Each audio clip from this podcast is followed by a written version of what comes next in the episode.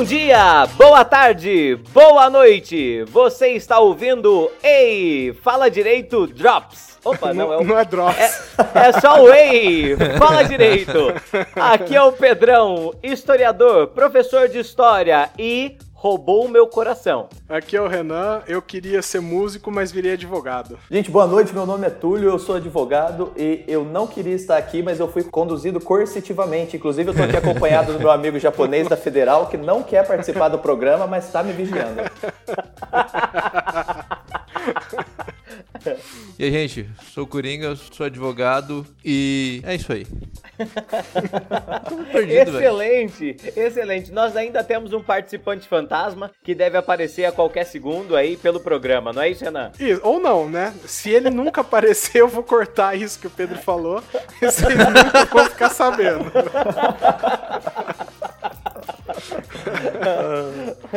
Bom, Renan, a gente nunca começa falando sobre o que é o nosso programa, é isso? Isso, é uma regra interessante, né? Ou você leu na capa do episódio ou você espera um pouquinho mais. Uhum. Porque esse é o momento dos? Dos? Não sei, não sei. sei faz tempo que eu não, não gravo e fala é direito principal. gente, dos e-mails. É, o momento dos e-mails. É, era para ser e-mail, mas é, essa semana foi solidão e desprezo. A gente não tem. a gente não tem. A, a gente não tem e-mails para ler, mas assim, a gente teve alguns comentários no, no, especialmente no Twitter sobre o episódio passado, que eu acho que um deles vale a pena repassar para vocês, assim. Vocês que estão ouvindo, as músicas, elas, é, quando aparecem, tão volume alto demais. Isso acontece frequentemente, porque é uma reclamação recorrente aqui para mim. É. Se acontecer, você avisa aí, por favor, que eu dou uma maneirada, beleza? Mas é, era esse, era esse o aviso? Eu achei que era um puta elogio, sabe? Eu também tava preparado aqui já para um. Não, não. Pra... Não, assim, a, a uma trova. o tema, o, o tema é. do, dos nossos e-mails, né? O pessoal é. Falou que lembra muito de, de momentos da, de mais jovem, né? Que o tema dos e-mails é, é uma carta do LS Jack, né? Que é, todo mundo se lembra da música. Mas junto com, com, com, com esse, entre aspas, elogio, veio essa, essa pequena crítica aí. Entendi. Do volume. Entendi. E é pertinente, pessoal, valeu. O pessoal agradeceu, mas com porém. É. Parabéns, vocês fazem um excelente trabalho, mas, mas... está uma merda. Isto está uma merda. e, Bom, gente, vamos pedir uma música. Alguém quer pedir uma música agora, na abertura? Não, não sei. Tá... Eu tava pensando na música agora há pouco, mas não sei se, se eu tenho alguma em mente. A gente, a gente vai deixar com você, Túlio. Você se pronunciou primeiro? Eu... Manda, manda um exalta, manda uma coisa assim, Túlio. Você que é um cara que. Inclusive, eu ouvi falar que o nosso o personagem principal do nosso episódio de hoje gosta muito de Zeca Pagodinho. Inclusive, Jura? O, o apelido dele na, na investigação, no, no, nas interceptações telefônicas, era Zeca Pagodinho. Então eu acho que a gente poderia Bom, puxar então... aí um Zeca Pagodinho, deixa a vida me levar. Deixa. Ah, per... era o que eu tava pensando perfeito, mesmo. Perfeito, perfeito, excelente, Renan. Então, nossa música de abertura, Deixa a Vida Me Levar, em homenagem ao a personagem principal do, do dia de hoje.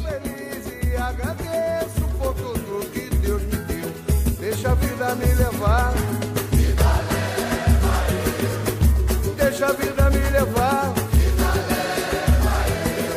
Deixa a vida me levar. Vida leva eu. Sou feliz e agradeço por tudo que Deus me deu. Eu já passei por quase tudo nessa vida.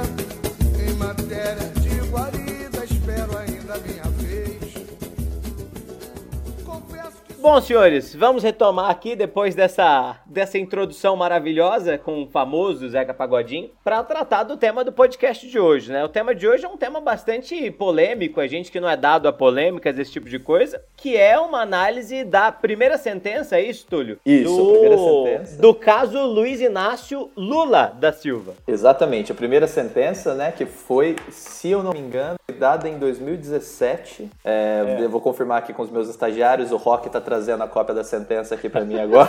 ok, Vamos, vamos só fazer um disclaimer antes de começar, assim, que É. é um caso político importante. A gente não tá falando nada da sua opinião política, tá, ouvinte? exatamente. A gente só tá falando exatamente. disso aí porque foi uma sentença que mexeu com a liberdade de um indivíduo, tá bom? Aham. Exatamente. a E- gente e tem fazer esse disclaimer. Isso, a gente tem que fazer, essa, essa- essa- fazer esse comentário mesmo, porque justamente assim, se por um lado a gente não pode manifestar a nossa posição política, não vai ser uma análise política aqui, por outro lado, a gente também, como advogado, a gente não pode colocar defeito no trabalho da defesa ou da, do, do, do assistente de acusação também.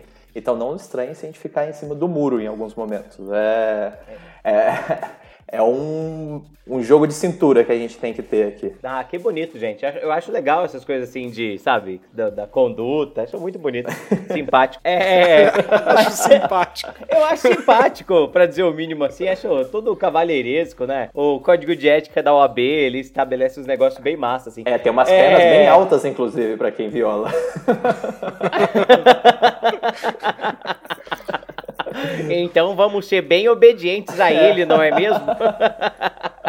Mas esse, esse é aquele lá, esse, esse é aquela, aquele julgamento do Moro, lá atrás ainda. Exato. É, Foi uma sentença que, pelo que eu tô confirmando aqui, foi do dia 12 de, de julho de 2017. É, a gente acabou de receber aqui no, no prompter que acabou de sair uma sentença nesse momento do, Aham. do, do caso do sítio, né? Mas nessa sentença vai ser analisada posteriormente aqui. A gente ainda está trabalhando na gravação dessa aula, mas Pela nossa equipe jurídica. a nossa equipe jurídica ainda está analisando ela. Mas sim, esse aqui é a sentença do caso do triplex.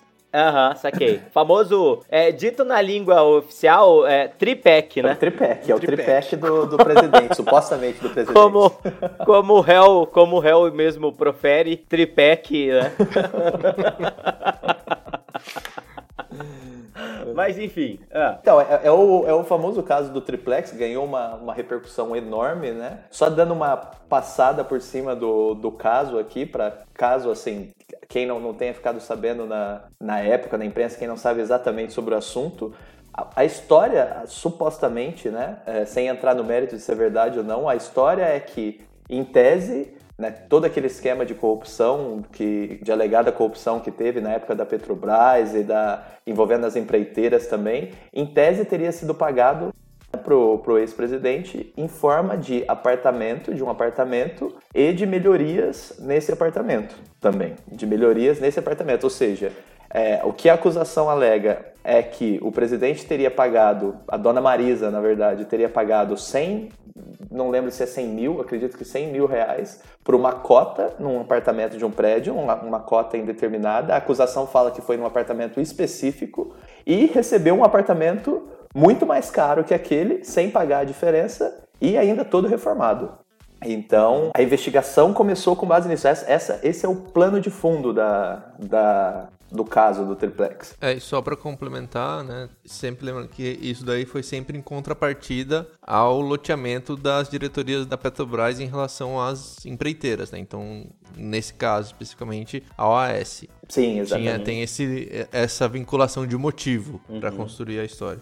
Uhum, compreendo. Desculpa, Túlio, te, te, te cortei aí. Mas então, e aí o que que acontece? Teve, então, retomando, o Aham. presidente teria, a mulher do presidente teria, em tese, do ex-presidente, teria pago por um apartamento X, 100 mil, recebido um, um apartamento de, se eu não me engano, 300 mil, eu tenho que confirmar o valor aqui, a sentença é bem grande, mas coisa de uns 300 mil, e com as melhorias su- subia para um milhão de reais. O que o presidente, o ex-presidente alegou no seu de- depoimento, o que foi a tese da defesa, seria de que ele teria comprado uma cota nesse apartamento, assim, nesse prédio, né, que era um, um- um prédio que ainda não estava pronto. Então, assim, tiveram várias pessoas que foram lá e compraram cotas, e o que ele alegou foi que comprou uma cota e esqueceu, ficou lá é, aí depois foi a, a dona Marisa e foi- foram eles lá, ele e a dona Marisa lá, olharam, chegaram a olhar o triplex, tá todo acabado, e ele não se interessou mais por esse triplex. E ele falou, em tese, o que ele disse pra, pro, no depoimento dele foi que ele não se interessou por aquele triplex, estava todo acabado, e que ele desistiu, nunca mais teve contato com aquilo, e só ouviu falar disso muitos anos depois, quando eu não lembro exatamente em que momento, mas coisa de uns 10 anos depois, não, não ficou muito claro por que, que ele ouviu falar de novo é, desse, desse triplex e depois quando estourou mesmo. É, A acusação alega que, na verdade, ele chegou lá, viu que o triplex estava todo acabado, falou que não ia querer daquele jeito e nisso o proprietário, na época, ele se propôs a fazer as melhorias necessárias. Instala... Ah, tá. É todo, todo acabado no sentido de detonado, Isso, não no detona- sentido de que Isso, é. perfeito. Não, muito pelo contrário, tava inteiro destruído, tava, não tava nada pronto. Aí ele chegou lá e instalou um elevador privativo, colocou uma cozinha, É. aparentemente vem do mesmo fabricante que a cozinha do sítio, pelo que a alegação, a, a acusação alega. Fez, fizeram algumas melhorias que indicavam que, pelo menos assim, indicavam para a acusação. E foi o que o, o, o juiz, o, o, o Moro, entendeu que aquilo já indicava que o apartamento já era deles, entendeu? Então isso aí foi construindo a- o, acervo probatório do processo. Nesse sentido, a discussão ficou muito sobre, sobre por exemplo, ah, foi o engenheiro da OAS, por exemplo, e falava, e o, o juiz perguntava, como que. Assim, vocês ouviam falar que o apartamento já era do Lula ou ele estava pretendendo comprar? Perguntava para o síndico e para um vizinho também. O apartamento já era do Lula ou, é, ou ele estava pretendendo comprar? E foi nesse sentido que foi sendo construído o caso. Entendo. É, o, o que também, né, é importante marcar, não significa muita coisa, né? Se a gente for pegar aí o que os boatos dizem que é do Lula e do filho do Lulinha, todo lugar do país tem uma propriedade Eu deles, adoro assim, aquela sabe? foto da Exalc que roda por aí, que eles falam que é o sítio do Lula. Aquilo para mim é o melhor. Essa é muito boa, essa é muito boa. É, ô, Túlio, você tinha falado que a, a defesa alega que o presidente realmente tinha dado um, um lance há muito tempo pelo, por um imóvel, mas há quanto tempo atrás? Não, Anos? não foi nenhum lance, foi, na verdade, ele comprou. Porque assim, Ah, comprou uma cota mesmo. Isso, porque na verdade é, esse empreendimento o, era da Bancop, que chama, que era um- uma cooperativa de banco, se eu não me engano. Agora não, não tem ex- exatamente a, a Bancop na cabeça. Mas ele comprou uma cota, daí depois dele ter comprado essa cota no, no empreendimento sem determinar especificamente o apartamento, sem a individualização do apartamento que ele teria direito dentro do empreendimento imobiliário, a OAS comprou a Bancop e dentro de, depois disso designou um apartamento específico pro, pro Lula, a, a tese é essa, o específico pro Lula muito do valor muito superior ao, ao, ao da cota inicialmente comprada e depois fez os fez as reformas ainda. Isso, e, Entendeu? Não foi que teve um sorteio, por exemplo. Não, e tem uma coisa interessante, tem um detalhe interessante também. Na verdade, não é nem que comprou. Se eu não me engano, a Bancop, ela começou a atrasar muito na obra, ela atrasou muito para entregar a obra e a cooperativa dos compradores, alguma coisa assim, decidiu passar para a OAS. Só que nesse momento, eles fizeram uma assembleia de todo mundo que tinha comprado essas cotas e as pessoas tinham que optar em ou receber o dinheiro de volta ou então é, realizar um novo contrato de compra e venda. E, em tese, todos os outros compradores participaram dessa assembleia, menos o Lula e a esposa dele. O que a acusação e o juiz entenderam que levava a crer que, na verdade, ele já tinha um apartamento destinado especificamente para ele. Então, que ele não precisava dar lance em outro apartamento ou escolher outro apartamento. Entendido. A, a defesa alega algo especial sobre, sobre esse ponto em específico? Então, o Lula diz que não entende exatamente por que, que ele não participou da Assembleia, mas ele acha que talvez eles não tenham sido chamados por algum erro. É Porque na época, ele sempre dá a entender que quem cuidava muito dessa negociação era a esposa dele. Então, muitas das respostas Ah, dele vão entendido. nesse sentido, assim, ah, eu não sei, essa parte era a Marisa que cuidava, eu acho que era assim, eu acho que era assado. E ele diz que ele só consegue imaginar como motivo que ela não tenha sido chamada para essa Assembleia. Imagina que, que assembleia foi essa também, né? Você tá lá sentado pra discutir o futuro do seu apartamento e de repente chega o Lula e a dona Marisa, né? Pois que, é. Que coisa. Inclusive, a- o fato dele ser figura pública foi argumento de defesa também. Porque ele falava assim: não, eu não quis esse apartamento nunca, porque, tipo, é a principal praia do Guarujá. E eu cheguei lá, olhei pra esse prédio e falei: gente, eu só vou poder usar esse apartamento na quarta-feira de cinza se estiver chovendo. Na- na- Eu vou só poder ir na praia nesses dias, porque eu não posso ir em outros E se- dias, isso aí. Se eu tiver feito a barba, É. né?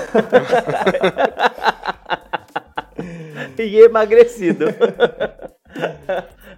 É, mas, bom, excelente argumento da defesa. Não tão bom, né, Pedro? Aparentemente não É, não deu funcionou. muito certo, não. É, a gente, a gente não pode fazer nada quando não cola, mas que é uma boa é, gente, para. Tá. Então, isso, isso resume mais ou menos O contexto. é, como, como foi o caso, o que cada um alegou, correto? Isso, isso. Então agora a gente precisa chegar na parte que envolve o juiz, né, Túlio? Esse, esse assunto é muito polêmico, é muito polêmico. A gente já tratou.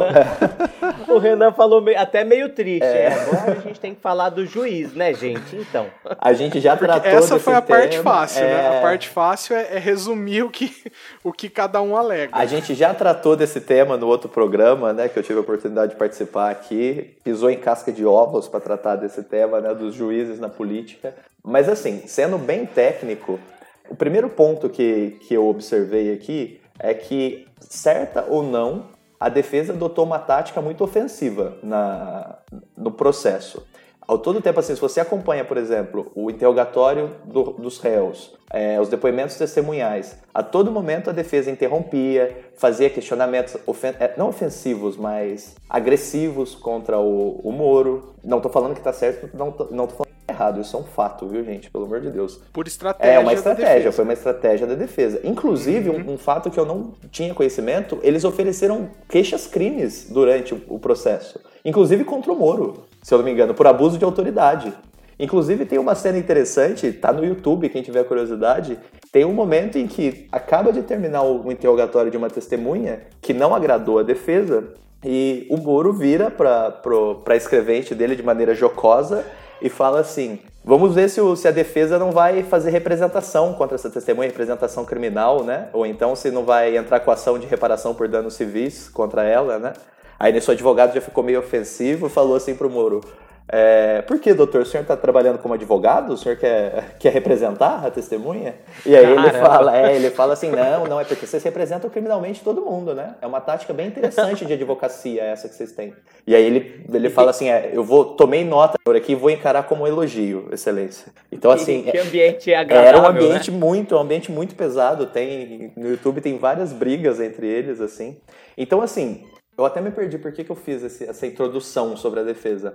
Ah, não, sim. É, A gente ia falar do juiz e aí é, você E, começou e pela você falou, começou a falar do clima hostil que sempre, sempre houve durante as audiências. Isso, inclusive porque assim, várias das pre- preliminares que foram, que foram analisadas na sentença disseram respeito a isso. Por exemplo, imparcialidade do juiz, a forma com que ele da- lidava com a, com a imprensa, é, assim, querendo dar a entender que ele já estava pré-julgando o caso antes, ou que ele estava com raiva da defesa, que ele tinha problema político com, com o réu. Então, assim, grande parte dessas acusações são muito parte dessa estratégia que a defesa usou de no lado de defender o, o acusado, mas também de fazer o contra-ataque. Assim, por exemplo, sempre contra-atacar o Ministério Público, contra-ata- contra-atacar o juiz. É, nenhuma delas, nenhuma dessas pre- preliminares foi, foi deferida, né? O primeiro ponto a destacar, na minha opinião, é, é esse. É, e foi esse o, o fundamento depois que levou toda a discussão no- nas instâncias superiores a, a respeito da possibilidade ou não de afastar o juiz do, do caso e tá em discussão ainda, né? É, na, tipo, na Corte Nacional de Interamericana de Direitos Humanos, salvo, salvo engano. Sim. Não sei se já foi julgada a questão. Inclusive, Que foi esse mesmo fundamento, né? Inclusive é até interessante porque uma das, olha, é, foram usadas tantas teses diferentes para tentar provar a imparcialidade do juiz, que uma delas é o fato do Moro Coringa ter escrito um artigo na época dele de mestrado ou de doutorado sobre a operação Mãos Limpas na Itália. Ah, esse, esse artigo é, é meio clássico, assim, porque depois que a Lava Jato estourou, tudo, todo, tudo quanto é lugar que ia estudar Lava Jato e crime organizado, citava esse artigo, é a, é, a Operação Manipulite, não sei o que, é uma análise que ele faz do, do- dos pontos de, do que ele julga de sucesso da operação na Itália, né? Que fala justamente dessa questão também de como na Itália, principalmente a questão da mídia, que o, é, tem que se usar a mídia dentro para ganhar força no combate à corrupção, ao crime organizado, esse tipo de coisa. Entendi, entendi. É, isso eu achei bem interessante ter sido um, um argumento utilizado pela defesa. Não, não colou, não, não colou. Mas foi uma não, não, não, não, não tá rolando. É, mas foi um, um dos argumentos que foram utilizados. Tá vendo? A gente pode elogiar. Fizeram vários bons. O problema é que não pegou muito bem, mas, mas é, é não- bom. É bom, é, é- é parecido com o último caso.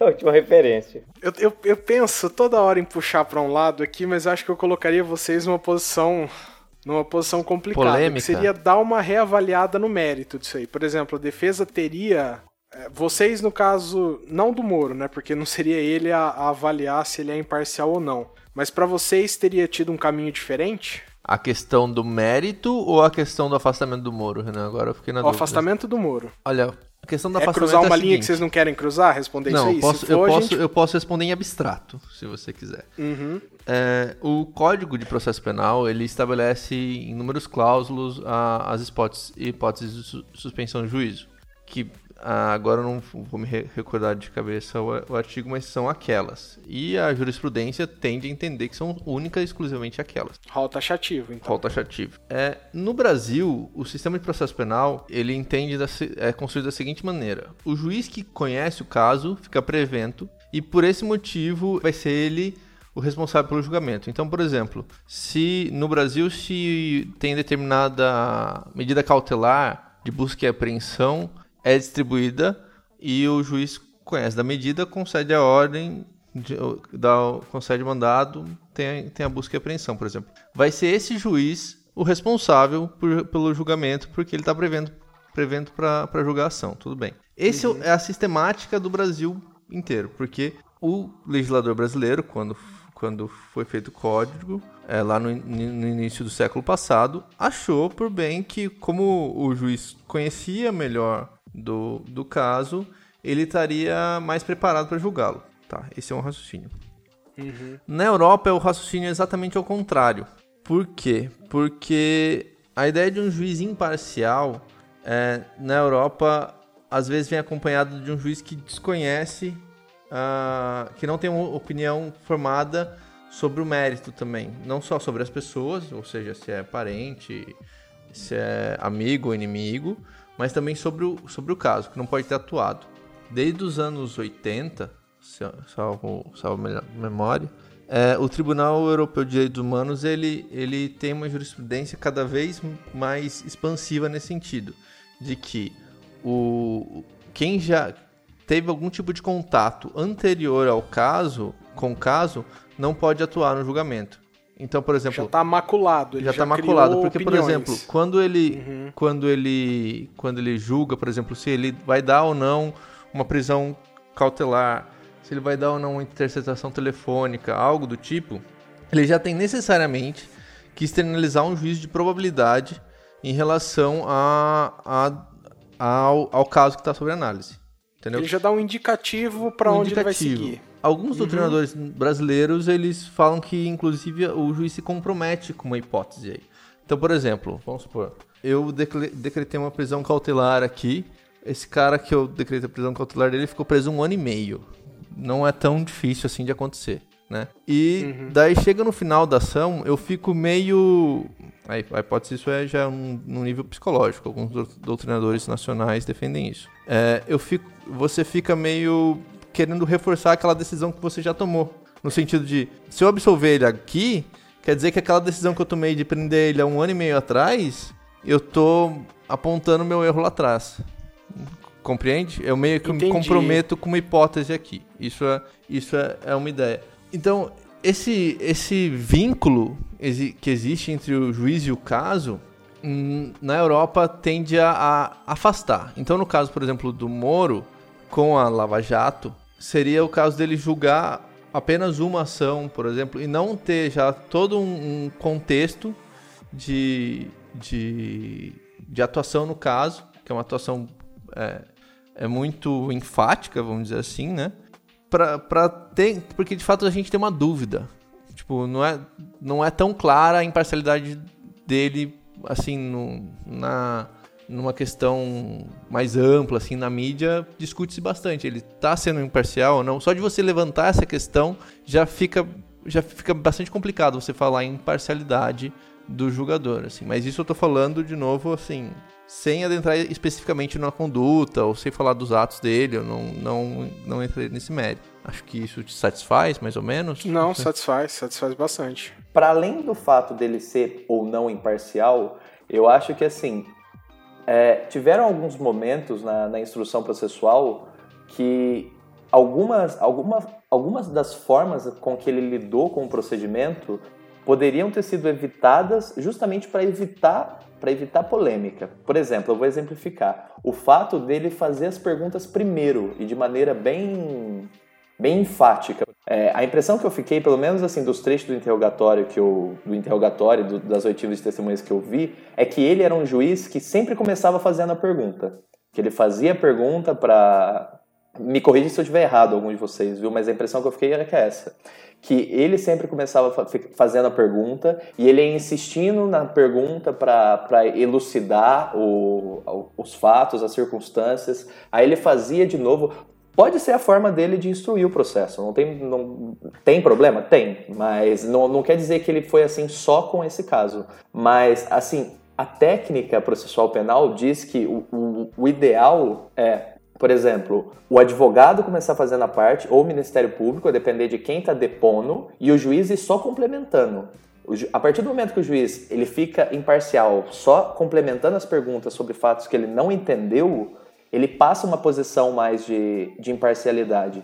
Por exemplo, nessas perguntas que ele fazia, sempre querendo é, esclarecer melhor os pontos, repetindo as perguntas várias vezes, dava ensejo à defesa a todo momento fazer questões de ordem falando, excelência, ele já respondeu isso aí, o senhor está insistindo, você está colocando palavras na boca do cliente. Ou então, por exemplo, você está perguntando sobre, sobre pontos que nem estão na denúncia. Isso aconteceu várias vezes.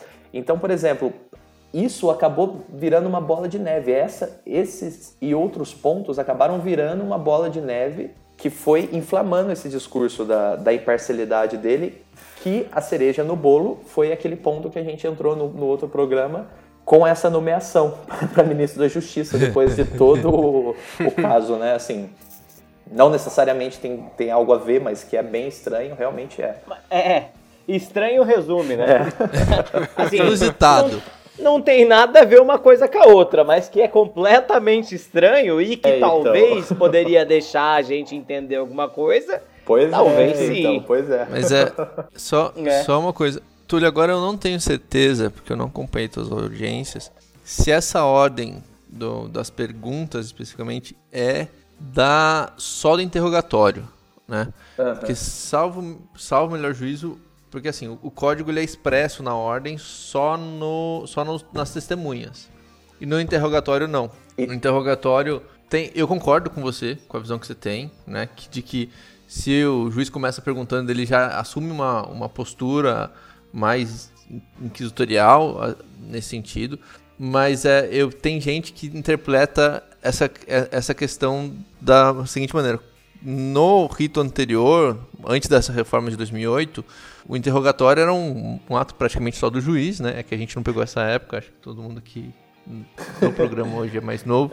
É. Mas é, não, não pegou uma audiência para 2008, né? Era um rito. Um, eu nunca um peguei, ato... nunca peguei. não sei se vocês responderam o processo, como é que funciona isso aí. Mas é. Era um, era um ato praticamente do juiz e o juiz fazia as perguntas. Hoje, com o 212 novo, ele é expresso só em relação às, às testemunhas e não interrogatório. Então tem bastante juiz que mantém essa ordem começando perguntando no interrogatório e inverte só no testemunho. Mas a questão toda que você que está falando, eu acho que se eu se eu, mais para complementar, tentar complementar em alguma coisinha, é que que bastante gente critica é a seguinte, nessa, nessa postura do juiz que quer descobrir tudo. É a seguinte, a, a, regra é clara, assim, no, no, sentido de que a dúvida favorece o réu. Ou seja, se, se o juiz, quando do, no final da instrução ele ficar na dúvida, ele, ele tem que absolver, entendeu?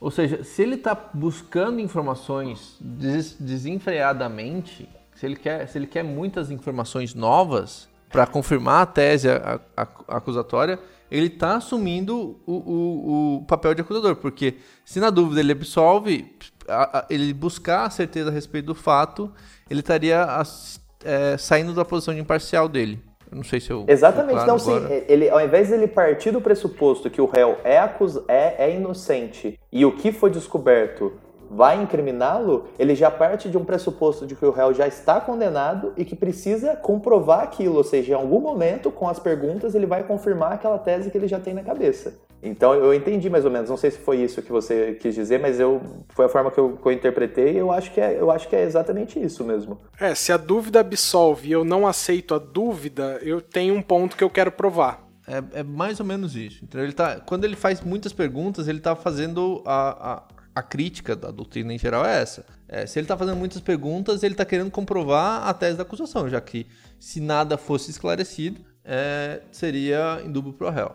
Entendeu? É, ele está assumindo um pouco do trabalho que seria ali do Ministério Público. Né, nesse sentido. Tem gente que interpreta que não, tem gente que interpreta que o papel do juiz é, é aplicar a melhor forma possível o direito e, e por, portanto, se, a, se, o papel dele é aplicado da melhor forma possível, o juiz tem que conhecer o, da melhor forma possível o caso. Tem, existem essas duas correntes na doutrina, a depender do, do sistema que cada um é, adote. Aí, entendeu? Como civilista, faz muito sentido o, o que você está falando, Coringa, e, e o ponto que você defende. Porque no direito civil, é assim, jurisdição voluntária é razoável que o juiz queira produzir provas por, por não ter réu. Num processo da justiça comum, é um pouco menos razoável, mas não é tão, tão danoso assim. Agora, quando você tem um sistema que é montado com o Estado contra, uma, contra um indivíduo, né, que já tem essa desproporção muito grande, e você já tem o indúbio pro réu, isso realmente deveria ser inaceitável, né?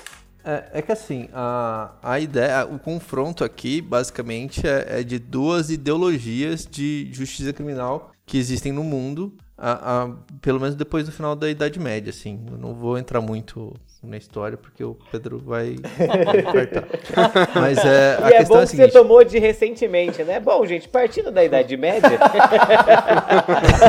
é, tipo, ali...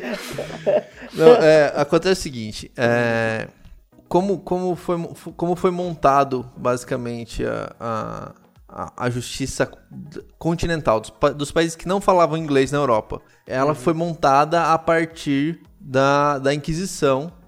Assim, resumindo muito grossamente, né? Pra não, né? Já que eu vou retomar desde a Idade Média, se eu falar dos pormenores, né? Vamos lá. É, é, foi, foi formada basicamente a partir da, da ideia de, da Inquisição, né? E com a Inquisição, você tem toda a, a, figura do juiz, que acumula as funções de acusar e julgar, e ele é o responsável pela aplicação da lei daquela forma brutal que todo mundo já conhece da, da Inquisição. Esse é o, é o, modelo que inspira a formação da justiça penal da Europa continental, da qual a gente, da onde a gente herdou o nosso sistema. Basicamente é isso. Na Inglaterra, isso vai, ser, vai se dar de uma maneira um pouquinho diferente quando você cria a instituição do júri, o júri dos pares, né? Porque a partir daí você tem um confronto entre acusação e defesa e isso passa a ser um pouco mais. O juiz passa a ter uma posição mais de terceiro. Então, enquanto no sistema inglês, por uma herança também um pouco do, dos, dos povos germânicos, é, é um embate entre acusação e defesa, um, um duelo no, no sistema continental, isso é uma imposição. O juiz é responsável pela manutenção da ordem, pela imposição da vontade de Deus, e por isso ele, ele vai atrás. No caso do, da Inglaterra, você tem um duelo. É uma coisa mais de dualidade. São duas partes iguais. O juiz é desinteressado. Entendeu? E isso vai avançando, né? Tipo, a gente não tá mais na Inquisição, mas o sistema brasileiro ainda herda boa parte dessa, dessa matriz e até hoje, por exemplo, o Ministério Público ainda senta do lado do juiz no, na justiça brasileira. Nos Estados Unidos, você vai lá, tem o juiz lá na frente e tem duas mesinhas, uma do lado da outra. Isso é, é na teatralidade aqui da justiça, isso representa bem essa, essa, essas origens da onde a gente tem cada um. E o que faz o sistema brasileiro, por exemplo, ser muito mais permissivo com a atuação judicial do que é o juiz é, norte-americano, o juiz inglês, que é, um, que é um sujeito totalmente passivo no processo. Sensacional. Que, que, gente, que, que análise. Que análise legal, Coringa. legal mesmo. Poxa vida, tô, tô boca Parece aberta. até que ele manja um pouco, né, Não, Pedro? tô boca aberto aqui, tô boca aberto com quanto que eu tô aprendendo aqui nesses, nesses minutos. Muito legal mesmo. Putz, que, que coisa, que coisa. Muito legal as coisas da, te- da, da, da, da encenação do direito mesmo. É, coisa. tem, tem uma representatividade até hoje isso aí. Que, que incrível, velho. Que Que é incrível. tipo, daí dá pra, dá pra você traçar, por exemplo, até a origem do Ministério Público no sistema continental e a origem do, do prosecutor norte-americano ou inglês. Também são, são diferentes. Enquanto o, aqui, aqui no sistema continental ele, o parquet, direito francês é a magistratura em pé, é considerada como o interventor da coroa. Então ele está sempre defendendo o interesse público. Enquanto no caso do, do direito inglês, ele tem uma origem externa à, à justiça e vem do executivo, vem do. Me faltou o nome agora do, do juiz. É tipo um juiz de paz, que ele é encarregado da manutenção da ordem, tipo um xerife. É como se fosse antigamente um xerife. E ele vai tomando as, as posições até que ele vira o prosecutor. Isso, isso reflete em vários sistemas. Por exemplo, o juiz italiano, da onde você tem boa parte do nosso sistema penal, até hoje o, a magistratura italiana, acho que o Túlio, como bem vivido na Europa, tem muito mais condição de falar que eu. Aham. É, Túlio a ma- o Europeu é o apelido O dele Europeu, entre o é. grupo Europeu. agora, já, já. Túlio o Europeu. Olha, na verdade, É. a minha experiência com, no que se refere à Itália se restringe a gelato e macarrão e pizza. Mas tamo aí, Túlio Erasmus. Túlio lá- Erasmus da Europa. Mas lá o Ministério Público e o- a magistratura ainda tem, a- são compostos do mesmo, do mesmo órgão, são carreiras diferentes dentro do mesmo órgão. Pra você ver a proximidade que ainda existe lá entre Ministério Público e juiz.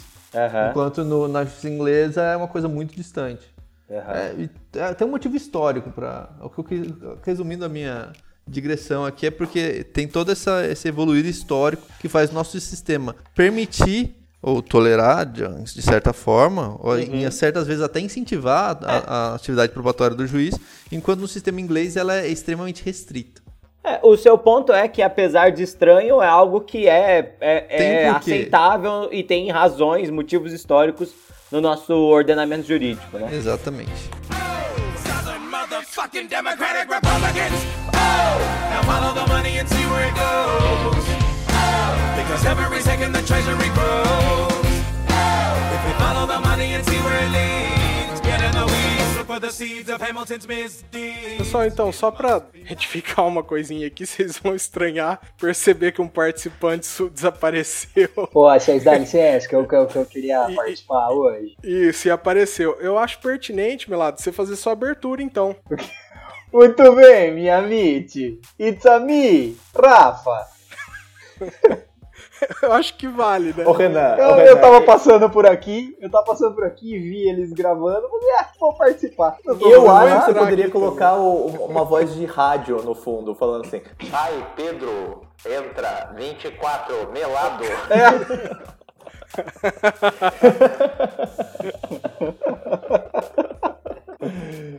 Então, tivemos essa substituição aí. A gente não vai falar o motivo pra vocês, mas aconteceu, beleza? E aí, vocês lembram como que a gente tava, onde que a gente parou? Bom, a gente tinha ficado de falar sobre a questão da, da lavagem de dinheiro, que foi um dos pontos principais dessa sentença aí. Deixa eu só falar um negócio, só rapidinho. Eu tenho certeza que o Pedrão, que o Pedrão fez essa piada do ministro da STJ que falava lavagem de dinheiro. Não fez. Pior que não fez, Não Não fez? tinha feito, mano. Caraca! Só pra, só pra pontuar isso, que eu- essa é a única, essa é a única palpite que eu vou dar sobre esse assunto inteiro. Mas é- no julgamento, quando televisionou um dos ministros do STJ, toda vez que ele falava lavagem de dinheiro, ele falava exatamente assim: lavagem de dinheiro. Era só isso, desculpa. Foi essa Obrigado de contribuição. Então, olha, aqui no, no que se refere ao crime de lavagem, aqui, o, o Moro considerou que o, que o Lula já respondia a outras ações penais né, no juízo, mas que ainda não estavam transitadas em julgado. Então, por, então, os antecedentes dele foram todos negativos. No final das contas, todos negativos, assim, foi um- uma ponderação negativa. Os antecedentes foi con- contado como um ponto negativo. A conduta social, o motivo e o comportamento da vítima, o comportamento da vítima foi neutro.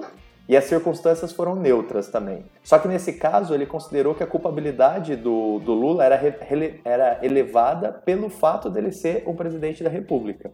Então, a questão, a questão relacionada à lavagem é que é justamente o fato dele ter recebido esse, esse em tese, ter recebido esse triplex e não ter tido aquela transação formal para o nome dele. Ou seja, desde do, do primeiro momento, o apartamento ficou no nome da OAS e eles ficaram empurrando com a barriga, tanto tem, em tese, gente. Tem vários trechos dos depoimentos onde eles falam assim, por exemplo, um- um- os funcionários da OAS falam: "Ah, como que a gente vai fazer para passar isso do nosso nome?" E eles falam: "Não, deixa para depois, isso aí depois a gente vê. A gente vê como que vai fazer isso formalmente." E isso tudo foi encarado como uma forma de, de ocultação dessa vantagem que, que foi oferecida para o presidente, para o ex-presidente. Até porque se tivesse passado pro nome dele, ia dar muito na cara. Pois é, então. Inclusive, ele não quis, ele não quis nem visitar, em tese, ele não quis nem visitar o apartamento perto das eleições. Porque, aparentemente, teve uma última visita que foi feita só pela dona Marisa e pelo filho dele. Ele diz que não visitou, porque na verdade quem cuidava dessas coisas era a dona Marisa, ele não se interessava, mas a tese da acusação, que foi a que o Moro considerou mais plausível, é a de que ele não queria ir justamente com medo de se comprometer, com medo de dar um ibope, da oposição usar a ele, então que ele não foi. Não, mas o que eu ia falar sobre a lavagem. Mas esse é todo, exatamente o contexto da lavagem, né? Porque o- a lavagem se caracteriza como um crime contra a, administra- a administração da justiça, no final das contas. Por quê? Porque a lavagem de dinheiro, no que você oculta ou dissimula a propriedade do bem, você torna muito mais difícil o trabalho de, toda, de, de todo mundo que, que, que lida com o direito penal. Então, torna o trabalho do, do delegado mais difícil, do promotor mais difícil, do juiz mais difícil. E o controle da atividade é também mais difícil. É, é interessante que isso surge especificamente, o crime de lavagem surge especificamente quando o crime começa a se organizar, né? Até, tipo, quando você pensa num, num crime mais simples, assim, por exemplo, assalto a banco, roubo, é, sequestro, a, a lavagem de dinheiro em si não é tão, tão, tão relevante. Primeiro porque nesse primeiro momento você não tem um controle tão bom de, de sistema financeiro e tudo mais para ter o, o, o, o rastreamento do dinheiro, mas também porque você não pensa também, pelo menos na primeira metade do século passado, que foi um tempo que, que começa a surgir as grandes organizações criminosas, é, não tinha não tinha um porquê você lavar dinheiro, porque não tinha nenhum tipo de controle. A partir do momento que você começa a ter um controle, toda aquela história do, do Al Capone sendo, pe- sendo pego não pela, pela, pelo tráfico de bebida em si, mas pela, pela fraude fiscal, você começa a controlar mais o dinheiro ilícito, né? E daí o pessoal que comete crime, de uma maneira geral, agora é, desvencilhando totalmente do presidente, do, do ex-presidente, do caso em, em concreto, de uma maneira geral, o pessoal começa a se preocupar, né? O- Os agentes de persecução, tanto os policiais como os, pro- os promotores, começam a focar muito mais no follow the money, no, no sentido de, de ver de onde o dinheiro dessa pessoa, da pessoa investigada, está vindo. E isso começa a estimular as organizações a terem esquemas de lavagem. E daí isso vai refletir num- numa toda uma legislação anti-lavagem que começa a surgir nos anos 80. É, mas isso, por outro lado, assim, quer dizer, isso dá uma expansão para o direito penal, porque nesse caso que a gente está comentando agora, você não tem nenhum lapso, tipo, uma prova, tipo, daquelas que. Por isso que é, é toda a questão desse caso. Você não tem nenhuma prova cabal, assim, que fala assim, ó, Lula assinou aqui, ou tem um contrato, ou tem alguma coisa, por conta justamente da lavagem, né? Eu acho que isso que torna o caso muito mais polêmico do que um caso mais simples de, de corrupção que, que a pessoa recebe dinheiro, ou de roubo simples. A lavagem torna todos os casos de corrupção desse, desse nível muito mais complexos e difíceis num juízo fático, assim, num juízo probatório, do que um, um a criminalidade normal. Não, e é interessante nesse caso também, né? Justamente aquele ponto que a gente estava conversando sobre. Nesse ponto, como a gente vai separar a conduta da corrupção passiva da lavagem de dinheiro, propriamente dita, né? Eu ia fazer essa pergunta agora. Exatamente, é muito difícil, porque, por exemplo, o presidente, em tese, recebeu o apartamento. E ele não teve uma ação ou uma ação assim. Ficou lá, o apartamento ficou lá, simplesmente não fez a transferência. E assim, até que ponto a gente pode. Essa discussão a gente fazia muito também com relação à receptação. Ela é cabível também. Até que ponto, por exemplo, é um crime novo de lavagem e não é um mero ex- exaurimento da, do crime de corrupção, né? Não é aquele tipo, ele tá ia- dando um aproveitamento para aquilo, pro produto do crime dele. O que eu ia perguntar pra vocês é o seguinte: a, a lavagem do dinheiro é você tentar conferir uma legitimidade por um dinheiro que foi obtido de forma ilícita, um bem que foi obtido de forma ilícita, certo? Isso, em linhas gerais, sim. Então, nesse caso, por exemplo, do recebimento do, do triplex, por mais que o recebimento ele configure um, um- um ato de corrupção passiva, em tese aí, pelo que foi considerado, eu tenho um pouco de dificuldade de entender aonde que está a lavagem nessa situação. Mas é Então, que não é só, mas é que não é, não é só a ocultação da, da, da origem ilícita, mas a própria propriedade ilícita. Então, por exemplo, como você está separando o proprietário de fato do registro, quando você não passa pro, pro nome do, do, do ex-presidente o imóvel, você estaria dissimulando a propriedade do bem. Exatamente, foi isso, tá foi isso que eles consideraram. Você está dissociando a propriedade do imóvel que foi dado como é, em contra, com contrapartida, em tese, pelo, pelo ato de corrupção, do, da, da, do- da pessoa, que é, no caso, o ex-presidente. Mas, mas isso não é muito mais uma, uma artimanha para, diria assim, para não caracterizar o crime da corrupção passiva do que uma lavagem propriamente dita? Então, mas é como você normalmente faz quando, quando você entrega a- algo a alguém. Você a propriedade imóvel se transfere do nome, né? Então eles consideram, de uma maneira geral, isso é bem consolidado.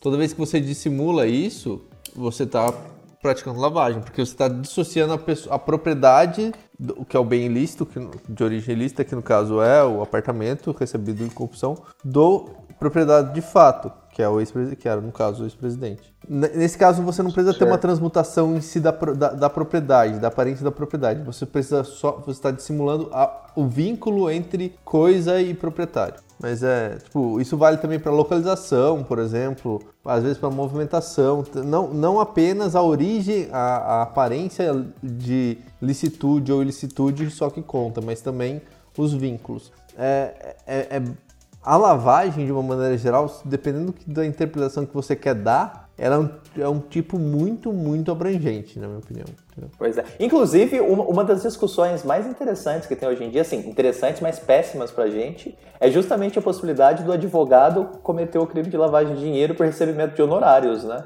Isso aí é um, é um problemão, assim, por exemplo, um advogado que recebe, Melado, um advogado que recebe honorários, sabendo, assim, ou tendo praticamente certeza de que ele provém de um, de um crime qualquer, por exemplo. Você considera que é um crime de lavagem, por exemplo? Eu não, eu me baseio no princípio da pecúnia non olet. Eu também. Não, é, é simplesmente assim, pô, todo mundo tem direito a- ao contraditório, à ampla defesa e à representação judicial por meio do advogado. Aham. O- aonde você vai arrumar o dinheiro pra pagar, o advogado não tem nada a ver com isso. Assim, Não tem como você atribuir uma responsabilidade direta pro advogado que recebe. pois é. Da Então, mesma forma que você não pode atribuir pro fisco uma conduta ilícita porque alguém que fez contrabando ou que fez tráfico pagou imposto de renda. Sei lá, acho meio. Porque, porque de fato tem gente que faz isso para lavar o dinheiro, entendeu? Porque, por exemplo, você- o cara é pego numa operação grande, ele contrata um escritório, ele dá um honorário gigante pro escritório, recebe isso depois, entendeu? Nisso ele. Ah, não, é. é, mas aí, Ah, mas aí é ah, assim. Entendi, entendi. Ah, eu entendi agora o que você tá falando. Na real, então, o- o advogado não recebeu, por exemplo, 10, 10 mil de honorário, ele recebeu 10 e devolveu 5, por exemplo. Não, isso Não, pode não, acontecer. É, pode acontecer, mas o outro caso, da forma que você tinha pensado, também acontece. Também ocorre. E é. tem uma tentativa porque o que eu tô falando de, é de assim. imputar em lavagem pra esse tipo de caso também. Da forma que eu tô pensando, o simples recebimento a título de honorário, aí não. Agora, da forma como vocês falaram agora, ó, fazer que nem o. Que nem supostamente o Flávio Bolsonaro fez com os assessores dele lá. Olha, eu contrato você como assessor parlamentar, te pago 10, você me devolve 8. Aí sim, Pois eu é, entendo que aí o advogado tá participando da lavagem, com certeza. É, é uma discussão. E o que, que vocês dois acham do tema? Eu hein, vou, eu vou escrever Coringa? um artigo sobre isso que vai sair em junho. Assim, então aguardem que eu não posso adiantar meus posicionamentos já. Mas tá, tá no forno. Mas assim, em tese é uma discussão doutrinária que vai longe no sentido assim, por exemplo, até que ponto o conhecimento do agente deve ser levado em conta ou não. O fato do advogado saber que aquele produto é ilícito ou não, que aquele dinheiro vem do vem de um produto ilícito ou não, é- ele é ele, ele é relevante ou não é? Ou, por exemplo, o advogado, a partir do momento que ele está no papel dele de advogado, não importa da onde vem o- os honorários dele, tipo, o, importante é ele receber, não, assim, ele pode fazer uma vista grossa, entendeu? É, é uma discussão Não, que eu- nesse sentido. Ah, eu acho que o advogado ele não tem ingerência sobre isso, de, de saber de onde, qual a proveniência do dinheiro. Pra mim não interessa, por exemplo, assim, ah, o cara é pobre e não daria conta de pagar o meu honorário que é, que é de alguns milhares de reais e ninguém pode estar ajudando ele, não pode ter pego com alguém, sei lá. Mas É que a discussão do ponto moral é, casos- aquela, é, aquela, é, a, é a seguinte, né? Do ponto, agora, fugindo um pouco do direito de uma maneira geral, e falando do ponto da, da justificativa moral de quem defende que daria lavagem ou que não poderia ser admitido. É a seguinte, o cara, no final das contas, ele tá pagando um advogado muito bom, né? Com dinheiro que ou é desviado de algum lugar, ou ele obteve com, tipo, sequestro. Então, por exemplo, o dinheiro que tá pagando o advogado, na verdade, ele não é do, do cara, entendeu? Então, por exemplo, em última análise, o que já, o já havia não conseguir bancar um advogado daquele. É, o que já havia acontecer, por exemplo, é congelar. Por exemplo, você dá uma cautelar qualquer e dá um sequestro de bens. Você congela. O cara, o cara contratou com o advogado lá, tipo, um milhão em honorários, por exemplo. Eu congelei os bens, tem gente que quer liberar bem, liberar bem para pagar o advogado. Que é, tipo assim, daí é muito difícil, entendeu? Porque aquele bem sequestrado, como ele tem origem ilícita, ele não é para pagar ah, advogado, é para ressarcir o dano. Então, mas é, não é muito mais, não é muito mais razoável, por exemplo, que você use isso como, sei lá, como até um elemento de prova para comprovar que realmente houve um- uma lavagem do réu, por parte do réu, mas não do advogado. Mas, o, o, o Melado, tem um ponto, tem um ponto nessa, nessa história toda que é um interessezinho do- do- das entidades de persecução que é meio oculto. Eu não sei exatamente como que funciona isso aqui no Brasil. Na Espanha, tem a questão do sigilo do advogado com o cliente. Só que esse sigilo, ele não vale quando tem uma suspeita de que o advogado esteja praticando um crime também. Ou seja, a partir do momento que você fala assim, hum, o advogado tá, tá fazendo lavagem de dinheiro também. O que, que você pode fazer? Você pode ir lá, quebra esse sigilo, devassa o escritório dele todo lá e coleta um monte de prova que você não teria acesso de outra forma, Mas aí- entendeu? Aí necessariamente você está transformando um advogado no investigado, então aí entraria inquérito policial, sei lá, o- no processo. Não, não, Melado, Você- tá falando você assim, perde o privilégio, usam- entendeu? É, usam- entendeu? Você perde, porque, por exemplo, mesmo no, no- no inquérito policial, vamos supor que você tem só o, o investigado, é só o cliente. O, a polícia não É. pode, em tese, pelo menos enquanto a gente ainda vivia no Estado Democrático de Direito, não podia, não podia ir lá e pegar. Numa época, numa época, um tempo atrás Não, aí. mas, eu, mas eu digo assim, eu digo assim, por exemplo, durante esse inquérito descobre-se, por exemplo, que o advogado pode ser que tem essa suspeita de que o advogado esteja auxiliando na lavagem do dinheiro. Não poderia transformar esse advogado no investigado também? Não, transforma, só que assim, até que ponto, é, até que ponto essa transformação não é justamente para coletar provas só contra o cliente, entendeu? É que assim, Túlio, na minha opinião, isso aí é muito mais uma questão de permissividade do sistema como um todo do que só da, da questão da lavagem. Por causa do seguinte, por exemplo, é, nos casos que o advogado intermedia pagamento de propina, por exemplo.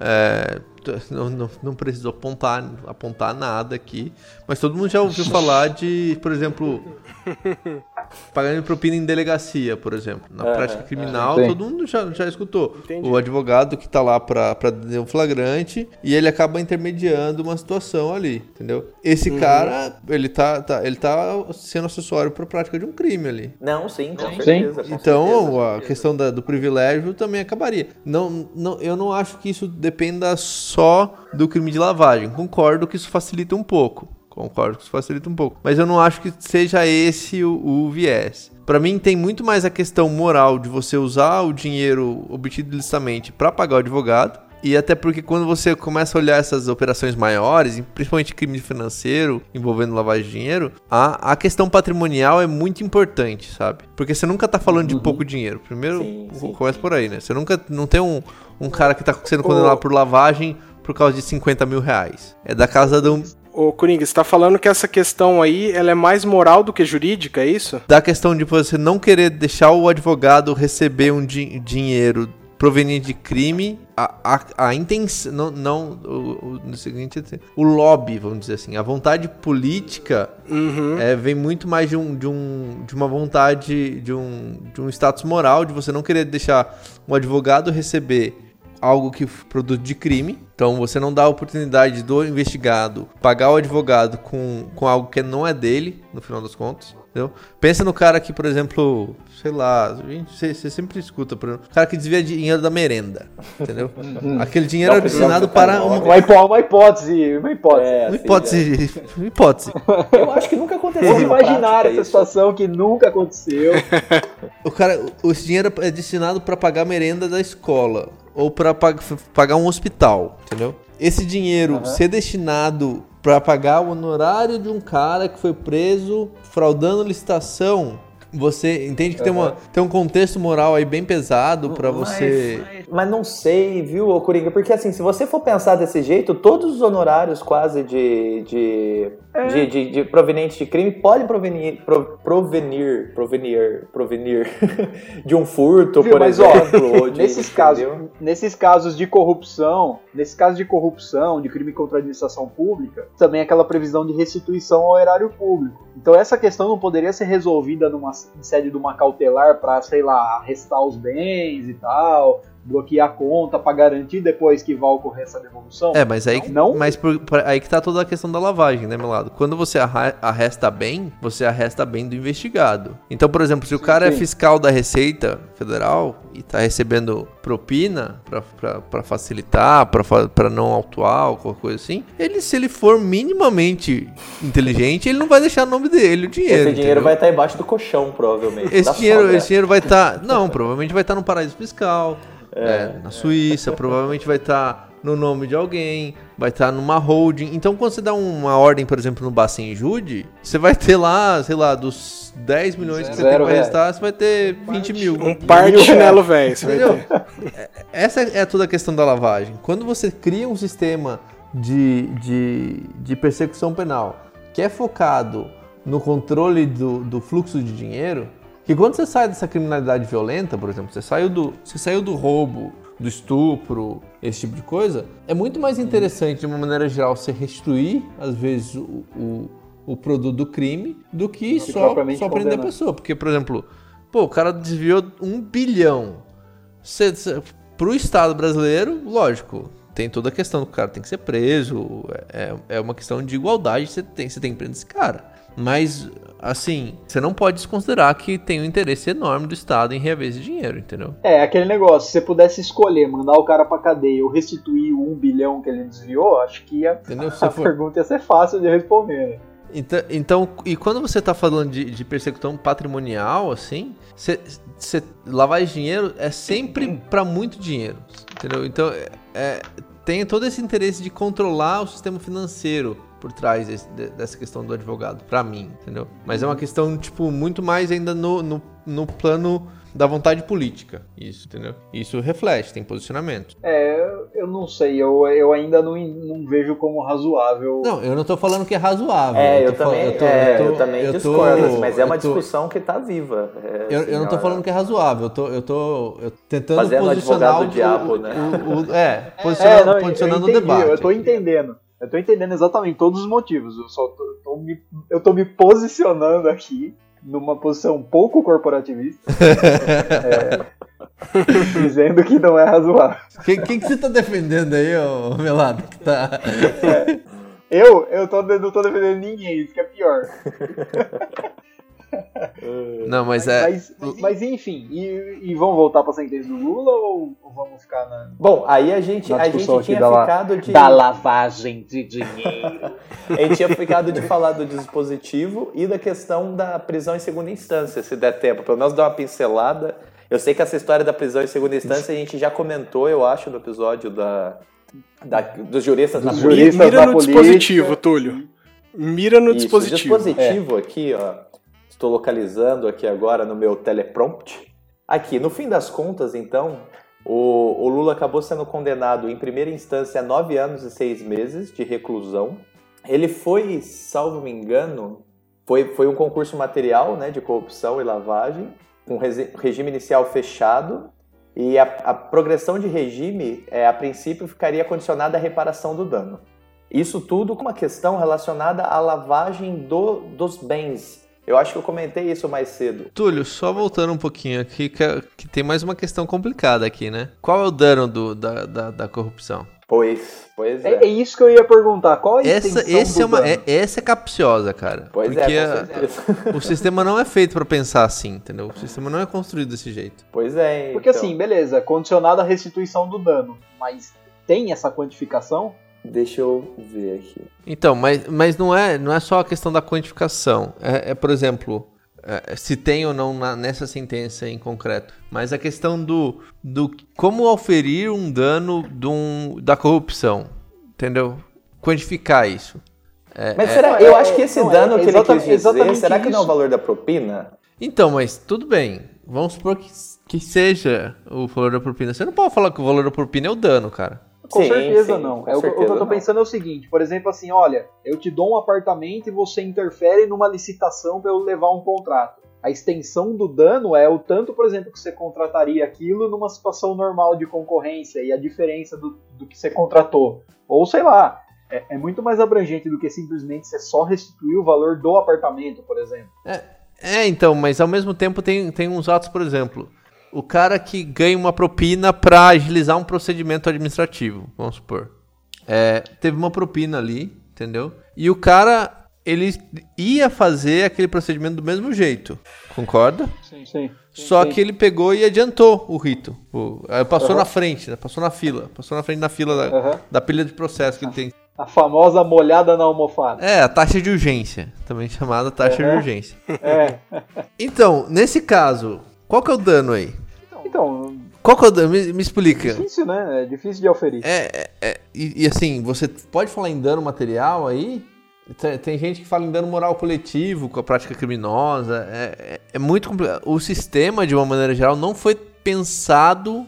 Né? É, tipo, eu tô, tô falando isso só pra falar que o sistema, de um modo geral, não foi pensado pra isso, entendeu? Não foi pensado pra esse tipo de persecução penal. Persecução penal de gente rica. Isso nunca foi. Entendi. A- a- as pessoas sempre pensam, tipo, até no caso de homicídio você consegue pensar, olha, tem- você tem que indenizar a família da vítima pela, pela, pela morte, por exemplo, no caso. Até nisso você consegue pensar, quando é um direito penal que de primeira velocidade, vamos dizer assim, o mais comunzão. Agora, esse direito penal de corrupção, lavagem de dinheiro, o sistema penal, de uma maneira geral, não foi construído para isso. Nessas horas que você vê que, que o negócio começa a, ceder na fundação, assim, sabe? Entendi.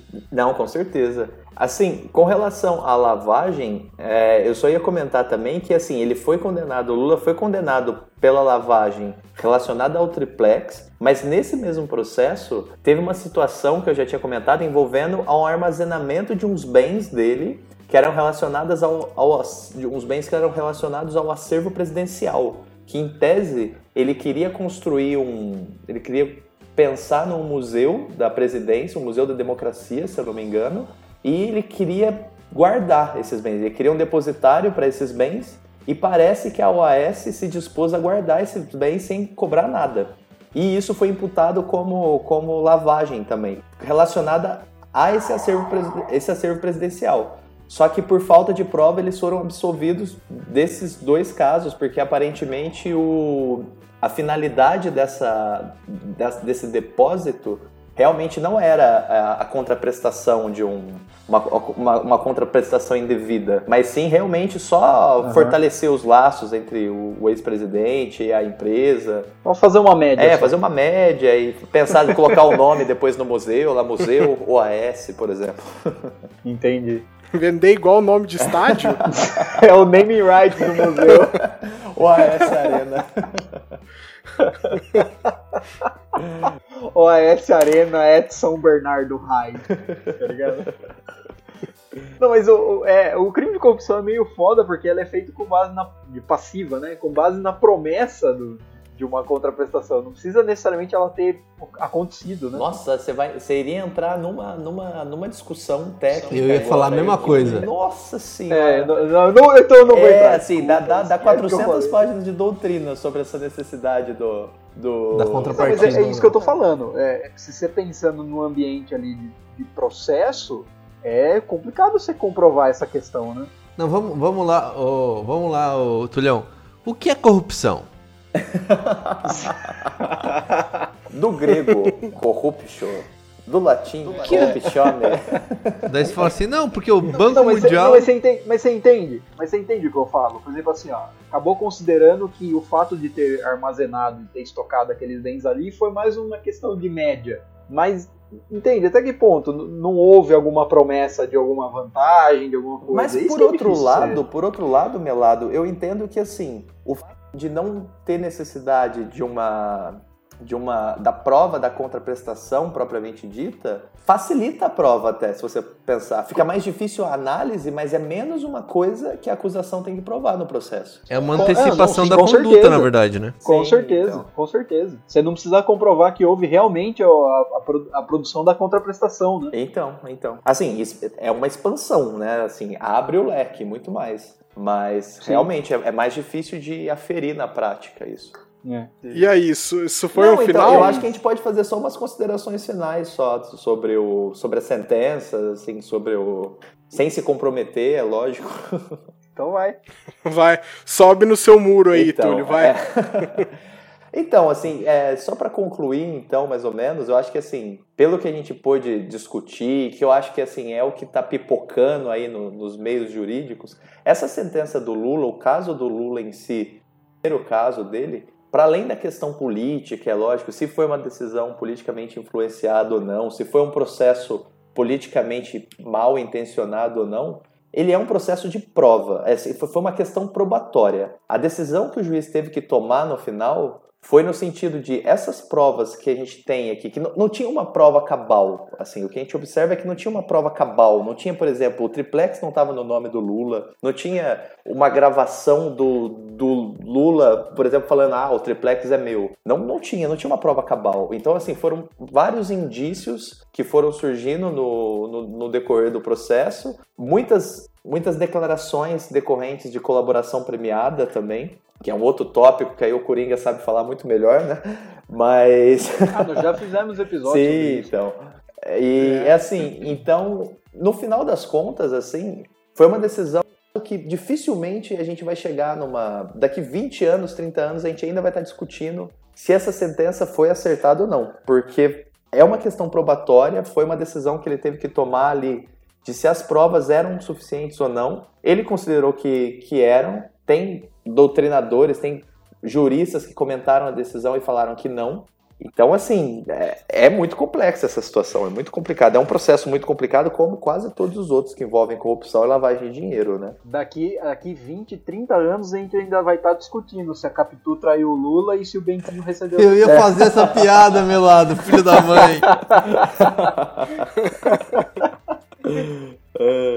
Não, mas é, é, por- é porque é justamente isso, né? A, a- ainda que, por exemplo, assim, vamos supor num mundo ideal que ele que realmente ele recebeu da, da OAS é, o simples fato de você dissimular a, propriedade, já dificulta. Você não vai ter uma prova cabal. Pois disso. é, E se difícil. tivesse, por exemplo, a matrícula, a matrícula do imóvel no nome do Lula, aí, né, uma Pois coisa é, mais... então. Não, e não é, uma, não é uma discussão tão técnica assim. Por exemplo, a questão da prisão em segunda instância é uma discussão técnica. Ela é, é uma discussão Sim. que a gente ficaria discutindo aqui, posicionamentos doutrinários, a legislação, a jurisprudência. A questão do processo do Lula, eu não vejo, assim, tantos problemas técnicos, assim, de dogmática jurídica, ou é, jurídico-penal ou processual penal. É uma questão de prova, é uma questão, assim, de debruçar sobre as provas, ver se o acervo probatório que tem lá foi suficiente para condenação ou não. E aí prevalece o livre convencimento do juiz. Pois é, no caso aqui ele adotou que indúbio pau no réu, né? Assim,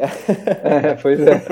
então é, É, mas é, é assim, em dúbio, às vezes o juiz tem a livre apreciação da prova, né? Às vezes pra ele a convicção é que não houve dúvida, né? É, que volta naquela questão da imparcialidade que a gente estava comentando no, no bloco passado, né? Que, daí- é, que é o que estava pegando no, no caso do juizinho específico. Sim. É, e, e ainda vamos combinar também que o Moro não se ajudou, né? Pois é, a gente, a gente comentou isso mais cedo nesse episódio, que realmente teve umas pequenas. Enquanto é, você ainda não quando- tava quando, melado. Quando ainda você, você não tinha saído do banco de reservas. É, O- o Pedrão tava jogando titular. O Pedrão O- tava ponta esquerda. Tiveram pequenos, pro- pequenos detalhezinhos assim no, no procedimento que ele poderiam ter, que ele poderia ter tomado algumas cautelas para evitar um alarde nesse sentido de, de imparcialidade ou não. Isso tudo fora a questão da, da pré-processual, né, da, das, das conduções coercitivas e da dos, do- de todo aquele escarcel que Todo o resto da, daquele negocinho chamado Lava Jato. Pois Então, é. Mas, mas é, isso, é isso que eu falo, é isso que eu falo, que não se ajuda, né? Pois é, então. Porque assim, por mais que você tenha um, um, eh, digo, no processo ali, que ele tenha se desenvolvido regularmente, que as provas produzidas ele tenha apreciado da maneira mais imparcial possível e tenha formado convencimento, essas coisinhas que foram acontecendo, por exemplo, a condição coercitiva, é ele aceitar um cargo de ministro depois, Pois é. sabe? São você fica levantando a bola pra toda hora alguém chegar e cortar, sabe? E outra coisa também, isso, isso eu acho que eu posso falar abertamente. O juiz, na minha opinião, não pode ir pra mídia desse jeito e fazer discurso e falar, ah, eu sou contra a corrupção, eu vou. Isso tudo, assim, quando você tá julgando o maior escândalo do, do país e você sai na mídia, você começa a aparecer muito na mídia, você se complica. Porque você, assim, passa uma imagem, o público acaba tomando como você vai condenar. O público não vai entender depois, assim, no- o pessoal, o grande público não vai pegar a sentença para ler e falar assim, hum, realmente a prova aqui não era muito boa, né? Eles Que na não, minha eles- opinião, que na minha opinião é esse tipo de coisa que, por exemplo, estragou o Supremo, né? Pois é, então. É Começaram a jogar isso. pro público, né? Quantos, quantos. Não, e outra, quantos, quantos casos do Supremo a gente não vê de, de ministro que não antecipou julgado, mas que declarou abertamente posicionamento Pois e é, exato. falou pra mídia sobre casos específicos. Esse é o tipo de comportamento que é destrutivo pro judiciário, né? Se você parar pra pensar. Pois é, então, assim, é, realmente, é- nesse ponto, assim, eu achei que ele poderia, ele- no começo ele era elogiado por ser discreto, no começo, bem no começo. Eu não sei até que ponto ele não perdeu essa, o fio da meada ali no, durante a Lava Jato. É aquele negócio, pe- perdeu uma boa oportunidade de ficar quieto. É que depois de- é, perdeu, acho que depois do- da vez que ele foi pra Time, sabe, que ele foi convidado pra aquele evento na Time lá em Nova York, daí ele tá falou, ah, legal isso aqui, aparecendo na TV. Pois é, Pegou Pegou gosto. gosto, né? foi pra Londres também. Então, será que aí acaba, não acaba. A gente sabe que isso acaba acontecendo, mas eu vou levantar como uma hipótese para não apontar o dedo na cara de ninguém.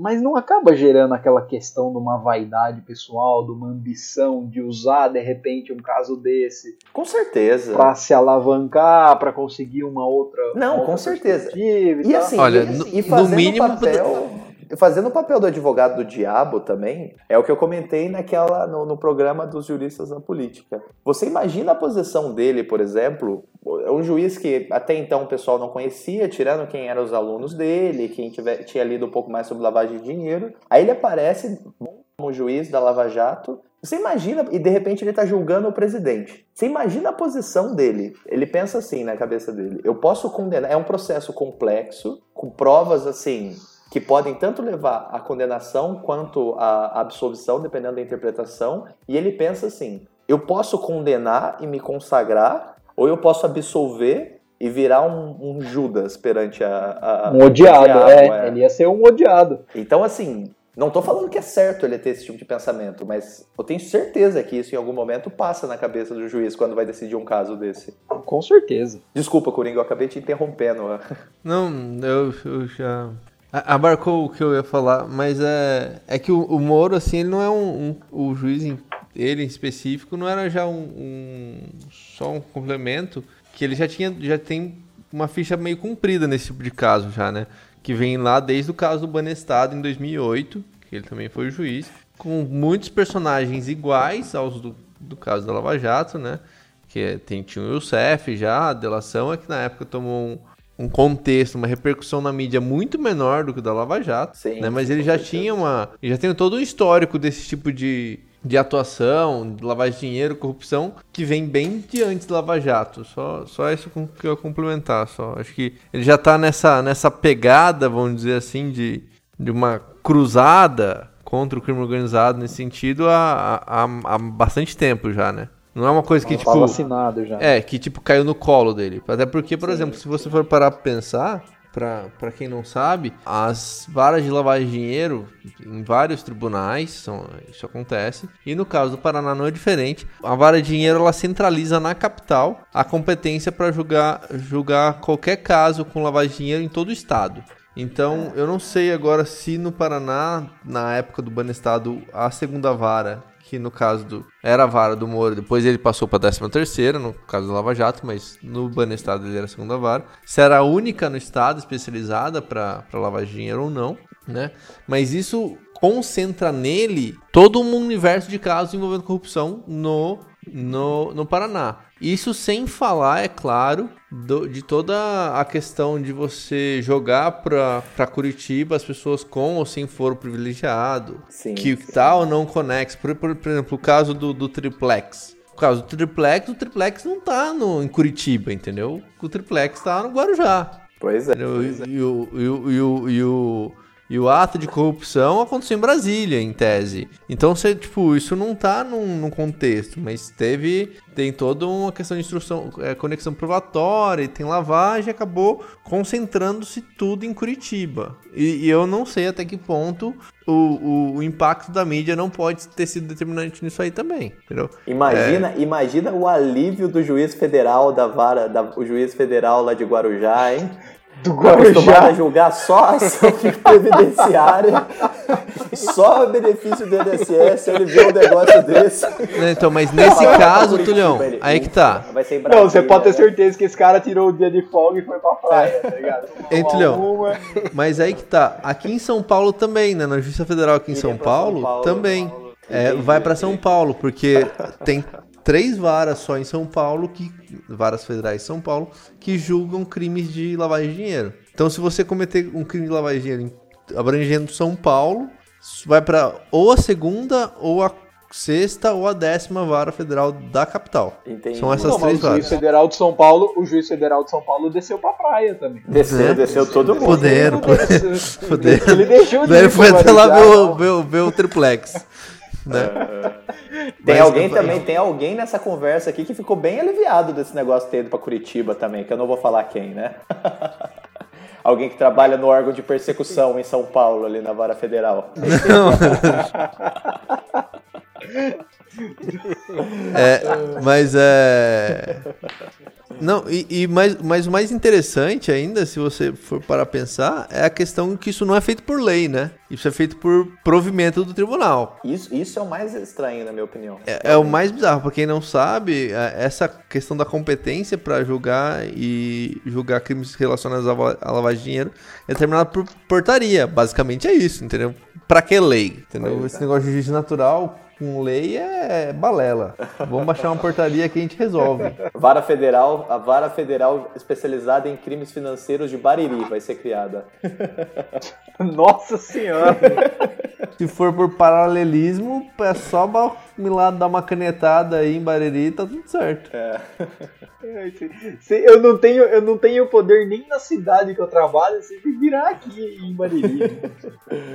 Bom, vamos encerrar Não, então? mas é- Gente, É, eu fechou? acho que a gente pode Acho que encerrar. É isso aí. Alguém tem, tem música então pra Olha, encerrar eu o acho que como a gente episódio? começou com Deixa a Vida Me Levar, a gente podia ir com, com a mesma pegada e terminar com Encandeia. É, Em Candeia? eu acho que combina com o final de Pô, eu episódio. achei que você ia mandar um turma do pagode. Não, mas é que o Lula gosta do, do Zeca Pagodinho. Zeca Pagodinho. É, o apelido Ah, dele então na- na- era Zeca Pagodinho nas, na, nos, nas interceptações lá. Fechado, acho justo. Então já era. Só deixar o tchau agora, galera. Bom, moçada, foi um prazer, então, muito obrigado pelo convite. Retorno aí, se Deus quiser, pra. Pra, Pra Itália, não, pra gravação, pra não, eu ia falar pra gravação do segundo do, do episódio referente à segunda sentença do Lula, né? Tô aqui, se Deus quiser, é só o Renan mandar o japonês da Federal vir me buscar na condução que eu tô presente. Isso. Viu? Porque miséria é pouco é bobagem, né? Tinha uma só. mas É, não, vamos dividir em parte 1, parte Pelo 2. amor de Deus. É. Isso aí. Gente, eu já vou também me despedir aqui. Obrigado por esse, por esse meio, meio jogo aí, esse um tempo de diversão Obrigado ao aí. professor que me colocou aí no jogo. Obrigado ao professor que obrigado ao professor que acreditou no nosso trabalho aí. Nós estamos sempre treinando forte durante a semana aí para conseguir corresponder aí dentro de campo. e se Deus quiser, graças a Deus, dá alegria para essa torcida que, que sempre lota o estádio e nos dá força para estar tá aí sempre lutando. Importante é os três pontos.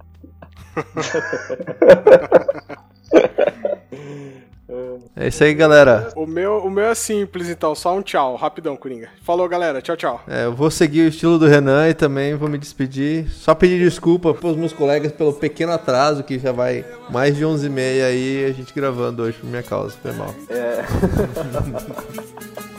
Até a próxima, gente. Pessoal, muito obrigado. Até o próximo. Tchau, tchau. It's